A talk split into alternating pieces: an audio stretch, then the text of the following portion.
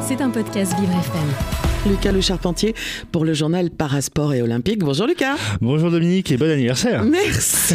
C'est chouette. C'est vraiment génial. Pendant deux heures, je vous préviens, je veux ça. Lucas, aujourd'hui, vous nous proposez un journal 100% résultat du week-end. Il faut dire qu'il y en a.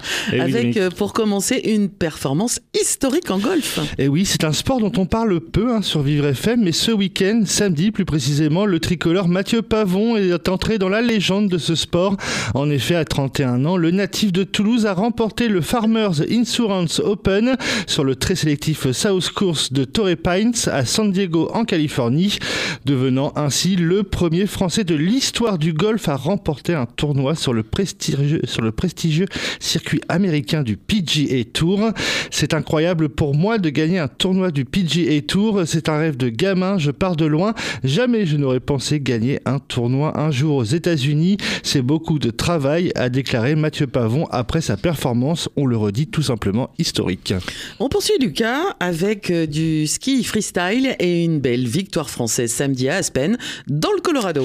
Et Eh oui, Dominique, on ne quitte pas le pays de l'oncle Sam, puisque pour la quatrième fois de sa carrière, après 2019, 2020 et 2022, Tesla 2 a remporté le concours de Big Air lors des X Games, véritable summum des compétitions de sports extrêmes. La skieuse de 22 ans, médaillée d'argent aux Jeux Olympiques de Pékin, s'est imposée devant la Russe Anastasia Tatalina et l'Américaine Rel Harwood. Décidément, autre belle performance ce week-end, Lucas, celle du pongiste Félix Lebrun. Et oui, Dominique, à 17 ans, le prodige du tennis de table français a décroché son deuxième titre sur le circuit WTT en remportant ce dimanche à Goa en Inde le World Table Tennis Star Contender. En finale, il a dominé le Brésilien Hugo Calderano 4-7 à 2. Grâce à cette victoire, Félix Lebrun va atteindre pour la première fois de sa carrière la sixième place mondiale. Il sera d'ailleurs le premier joueur non chinois au classement international, classement qui sera publié demain. Bah, décidément, c'est plein de cocorico ce matin. Direction maintenant l'autre bout du monde. On va à Melbourne avec du tennis et l'épilogue de l'Open d'Australie. En effet, Dominique, hier chez les hommes, Yannick Sinner a remporté à 22 ans le premier tournoi du Grand Chelem de sa carrière.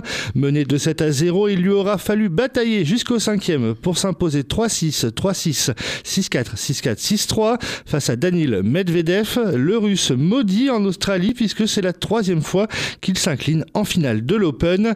Plus tôt samedi, dans le tableau féminin, la biélorusse Arina Zabalenka, numéro 2 mondiale, avait fait respecter la hiérarchie en s'imposant facilement en 2-7 face à la chinoise Qin Wen Zheng, 6-3, 6-2, et ainsi conserver sa couronne en terre australienne. Alors, Lucas, on enchaîne avec du basket fauteuil puisque ce week-end se jouait à Toulouse la Coupe de France. Effectivement, dans cette compétition appelée aussi Trophée Maurice chez les- c'est les Hornets de Le Canet qui ont décroché la victoire. Le club du sud de la France s'est imposé en finale 67 à 53 face au tenant du titre et leader actuel du championnat de France élite, le Puy-en-Velay.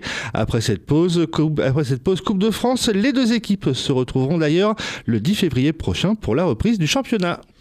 Et puis, Lucas, on termine par un immense cocorico pour nos bleus du handball. Et oui, Dominique, hier soir, les hommes du sélectionneur Guillaume Gilles ont été sacrés champions d'Europe en battant le Danemark 33 à 31. Une victoire au bout du suspense, puisqu'il aura fallu jouer les prolongations. C'est aussi le quatrième sacre européen de l'histoire du handball masculin français, après ceux de 2006, 2010 et 2014.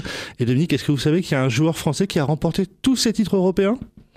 Et oui, c'est Nicolas Karabatic, puisqu'il était, il était, il était déjà là en 2006. J'allais- C'est ce que j'allais Voilà. vous dire. ce que j'allais vous dire. Et il y a toujours un frère Karabatic qui est là. C'est ça. En l'occurrence, Nicolas, effectivement. Et apparemment, il était très, très content. Et, euh, et il dit bien que l'été prochain, il sera, euh, il sera aux Jeux Voilà, Olympiques. 39 ans, il n'a pas envie d'arrêter. Eh ben, eh ben, tant qu'il tant qu'il est performant, il aura bien tort de s'arrêter. Le journal Parasport Olympique a retrouvé dans Vivre c'est épatant. C'est ça, aux alentours de midi 6, et puis nous, on se retrouve demain. C'était un podcast Si vous avez apprécié ce programme, n'hésitez pas à vous abonner.